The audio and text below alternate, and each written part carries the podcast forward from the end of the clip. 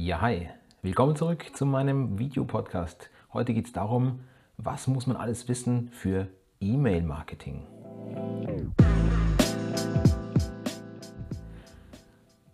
Ja, hi, schön, dass Sie wieder dabei sind.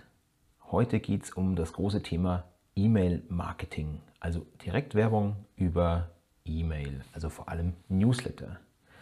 Das ist so ein Dauerbrenner. Ähm, meine Mandanten, aber auch so Kontakte in sozialen Medien stellen mir immer wieder die Fragen, äh, wie funktioniert es denn eigentlich? Und es sind wirklich immer wieder die gleichen Fragen, die da aufpoppen.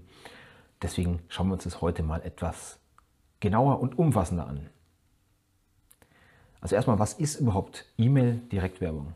E-Mail-Direktwerbung heißt, dass ich eine Werbemaßnahme, also ja, verkaufsfördernden Content, zum Beispiel eine Produktanpreisung, per E-Mail an eine genau definierte Adresse schicke. Zum Beispiel äh, elisabeth irgendwas at .de oder Max Mustermann at irgendwas.de. Das heißt, ein Adressat, das kann eine natürliche Person oder auch eine Firma sein, bekommt an eine E-Mail-Adresse Werbung zugesendet. So, und jetzt haben Sie wahrscheinlich schon gehört, oh, da gibt es immer Probleme mit E-Mail-Marketing. Muss man ja total viele Sachen beachten. Äh, vor allem Double Opt-in, Einwilligung und so weiter, sonst gibt es Abmahnungen und so. Ja, wir schauen uns das heute mal systematisch an. Also wir haben jetzt geklärt, was ist E-Mail-Direktwerbung. Newsletter, E-Mail-Marketing, E-Mail-Direktwerbung. Das sind jetzt alles Begriffe, die eigentlich eines meinen. Ja, E-Mail-Direktwerbung. So, wie ist es eigentlich datenschutzrechtlich? Viele meinen, man braucht eine datenschutzrechtliche Einwilligung, also nach Artikel 6 Absatz 1 Satz 1 Buchstabe A DSGVO. Also man könnte E-Mail-Direktwerbung, man könnte personenbezogene Daten wie also die E-Mail-Adresse immer nur über eine Einwilligung verwenden oder verarbeiten. Das ist schon mal aus meiner Sicht falsch. Denn Artikel, äh, nein, Erwägungsgrund 47 Satz 7 der DSGVO nennt ausdrücklich die Direktwerbung als einen speziellen Fall einer Werbung, die unter das berechtigte Interesse fällt. Das, das berechtigte Interesse zur Wiederholung, das ist, das ist äh, in Artikel 6 Absatz 1 Satz 1 Buchstabe F DSGVO geregelt. Wenn ein Datenverarbeiter ein berechtigtes Interesse an der Verarbeitung hat, muss er gerade keine Einwilligung einholen, sondern er muss nur eine Einzelfallabwägung vornehmen. Und wenn sein Verarbeitungsinteresse nicht äh, überwogen wird durch das Geheimhaltungsinteresse oder das Interesse des, der betroffenen Person an einer Nichtverarbeitung, dann kann er zum Ergebnis kommen, ich darf diese personenbezogenen Daten zu meinem intendierten Zweck verarbeiten. Also brauche ich, habe ich eine Rechtsgrundlage, brauche keine Einwilligung. So, und jetzt gibt es natürlich ganz Schlaue, die sagen, ach, äh, Einzelfallabwägung habe ich keinen Bock und so. Ich stütze mich immer auf eine Einwilligung. Ich hole mir immer die Einwilligung ein.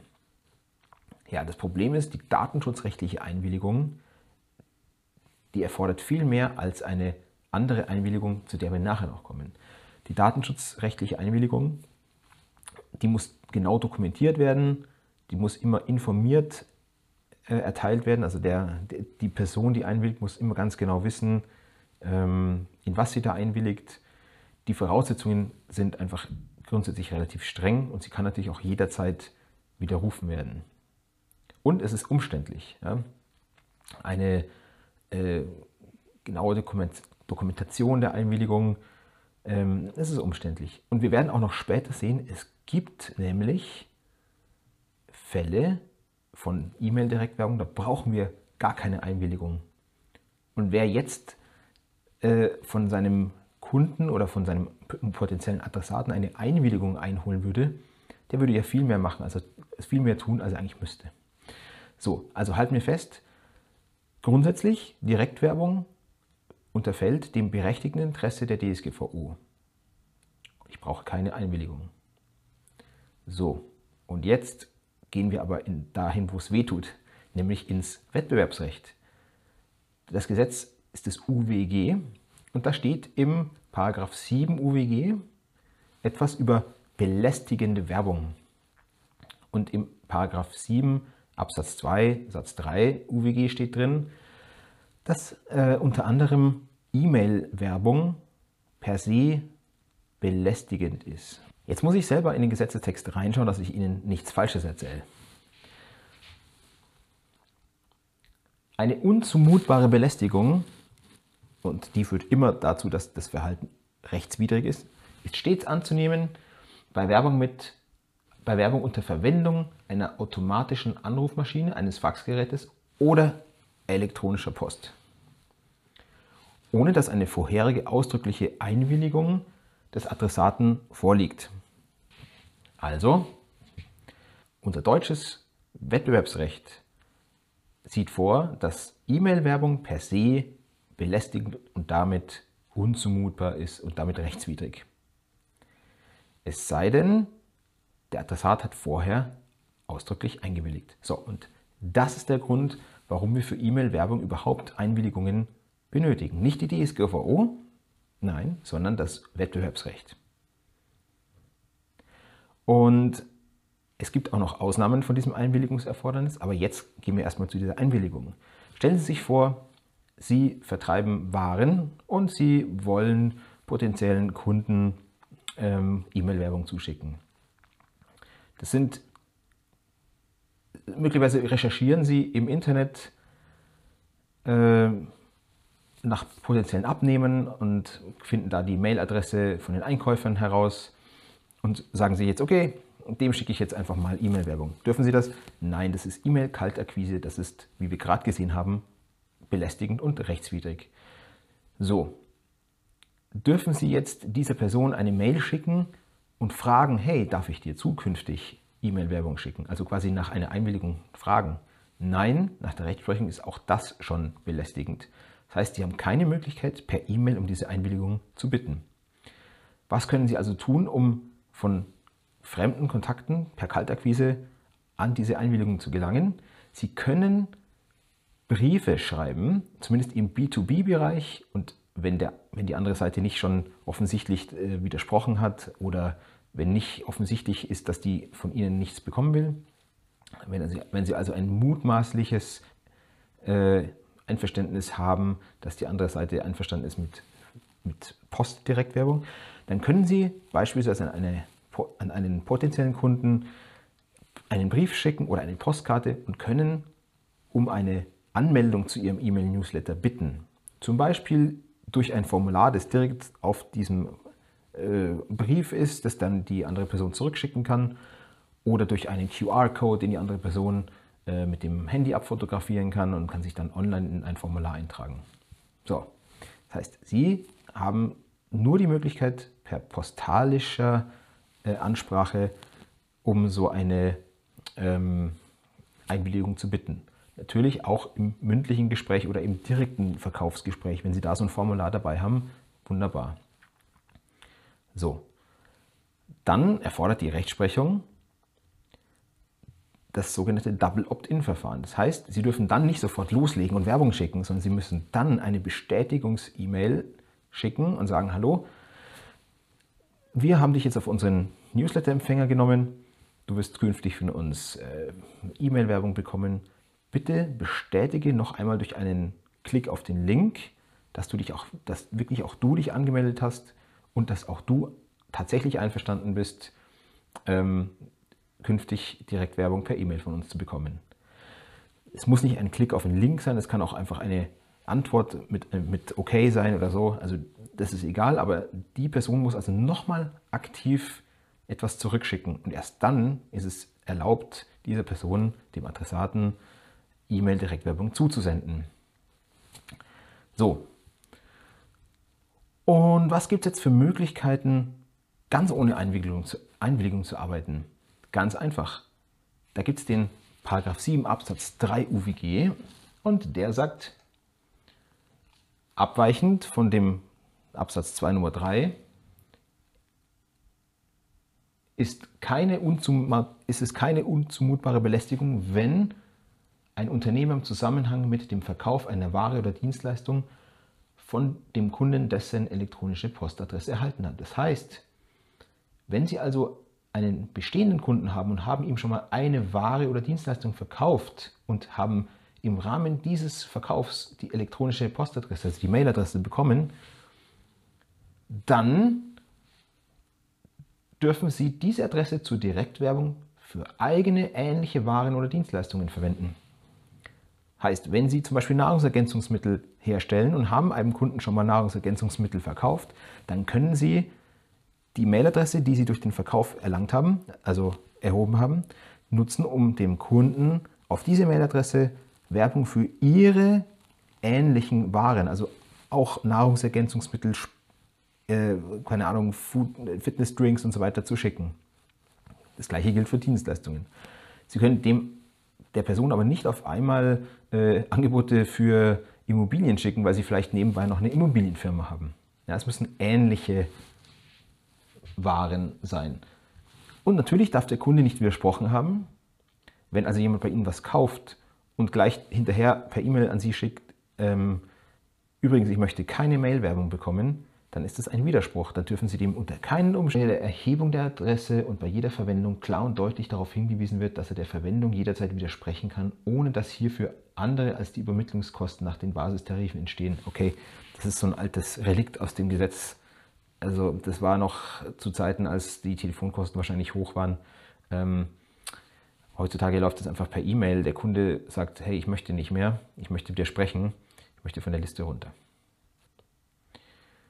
Fassen wir es nochmal zusammen. Datenschutzrechtlich brauchen Sie keine Einwilligung, sondern da können Sie sich auf das berechtigte Interesse Artikel 6 Absatz 1 Satz 1 Buchstabe F DSGVO in Verbindung mit dem Erwägungsgrund 47 Satz 7 berufen. Wenn nicht im Einzelfall das Interesse des Adressaten oder der betroffenen Person überwiegt. Aber das ist normalerweise bei Direktwerbung erstmal nicht der Fall. Dann brauchen Sie aber auch im Wettbewerbsrecht noch eine Rechtsgrundlage. Beziehungsweise sie dürfen im Wettbewerbsrecht nicht unter diese belästigende Werbung fallen. Grundsätzlich erstmal keine E-Mail-Direktwerbung ohne ausdrückliche vorherige Einwilligung. Einwilligung heißt, die Person äh, füllt im Online-Formular zum Beispiel ihre äh, Kontaktdaten ein und kreuzt nochmal irgendwie ein Häkchen an und sagt, ja, ich will. Vorsicht, Sie dürfen diese Einwilligung nicht irgendwo im Fließtext zusammen mit einem Vertragsschluss kombinieren. Also wenn jemand online sich für irgendwas anmeldet, für einen Fitnesskurs, dann dürfen Sie nicht in die AGB reinschreiben, übrigens, Sie willigen auch ausdrücklich hiermit ein, E-Mail-Werbung zu bekommen, sondern dieses Einwilligungsfeld muss immer unterhalb des eigentlichen Vertragsschlusses sein. Also wenn jemand nee, nicht unterhalb des Vertragsschlusses, sondern es muss nochmal ein extra Einwilligungsfeld halt geben, das auch abgesondert ist von dem normalen Text, damit man das auch klar unterscheiden kann. Und in jeder E-Mail muss aber dann auch immer wieder darauf hingewiesen werden, dass jederzeit die Abmeldung möglich ist und mit einem Abmelde-Link muss man sich auch abmelden können. So, und jetzt nach dem Paragraph 7 Absatz 3 UWG haben wir eine große Ausnahme. Wenn jemand schon mal Waren oder Dienstleistungen von Ihnen gekauft hat, also Bestandskunde ist, dürfen Sie, ihm, dürfen Sie dieser Person E-Mail-Direktwerbung verschicken, aber immer nur für eigene Leistungen und zwar immer für ähnliche wie die, die die Person schon gekauft hat. So. Ah, und jetzt kommt noch ein, ein Schmankerl, weil wir heute schon in einem umfassenden Kompendium sind. Was ist, wenn ein Unternehmen über eine große E-Mail-Liste verfügt und jetzt gibt es einen Kaufvertrag, einen Asset-Deal, das Unternehmen möchte einen Teil abspalten oder an eine andere Firma verkaufen. Zum Beispiel nur den Kundenstamm. Das gibt es ja, ja. Oder ein Unternehmen hat mehrere Sparten und eine davon äh, verkauft Nahrungsergänzungsmittel und hat eine große E-Mail-Liste aufgebaut. Und dieser Sektor Nahrungsergänzungsmittel soll mit allen Kunden an ein anderes Unternehmen verkauft werden.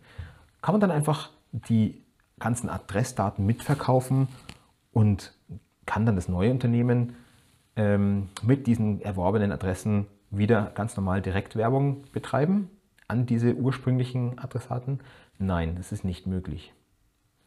Datenschutzrechtlich bedarf es natürlich keiner Einwilligung, wenn ein Unternehmen komplett gekauft wird. Ja, ein gesamtes Unternehmen mit Kunden im, man sagt sogenannter Share Deal, ja, ein, ein Unternehmen erwirbt ein anderes Unternehmen komplett, ähm, dann ist das natürlich auch kein Problem. Beim Verkauf von Adressen an ein anderes Unternehmen, also Kundenstammverkauf, da geht man davon aus, es gibt da im Moment noch keine gesicherte Rechtsprechung, aber da geht man davon aus, dass man den Kunden vorher Bescheid geben muss und sagen muss, hey, wir haben vor, diese Sparte auszulagern oder zu verkaufen. Seid ihr einverstanden, dass die neue, dass der Erwerber eure Daten mit übernimmt? Und wenn dann kein Widerspruch kommt, dann ist es wohl okay. Aber wie gesagt, es gibt da noch keine gesicherte Rechtsprechung dazu und ich würde auch aufpassen in, diesem, äh, in dieser Hinsicht. Ja. Ähm, ja, das wäre es eigentlich soweit. Wenn Sie noch Fragen zum Thema E-Mail-Marketing haben, schreiben Sie es mir in die Kommentare rein. Wenn Ihnen dieser Beitrag gefallen hat, geben Sie mir ein Like. Und natürlich freue ich mich, wenn Sie diesem Kanal folgen. Jo, es ist der letzte Freitag vor Weihnachten, der 17.12. Die Woche ist eigentlich so gut wie rum. Ich freue mich jetzt dann bald auf den Nachhauseweg und wünsche Ihnen natürlich auch ein schönes Wochenende. Zu Hause wird das Video dann noch geschnitten. Und ja, ich freue mich auf ein gutes Wochenende. Das wünsche ich Ihnen natürlich jetzt auch. Ciao, bis zum nächsten Mal.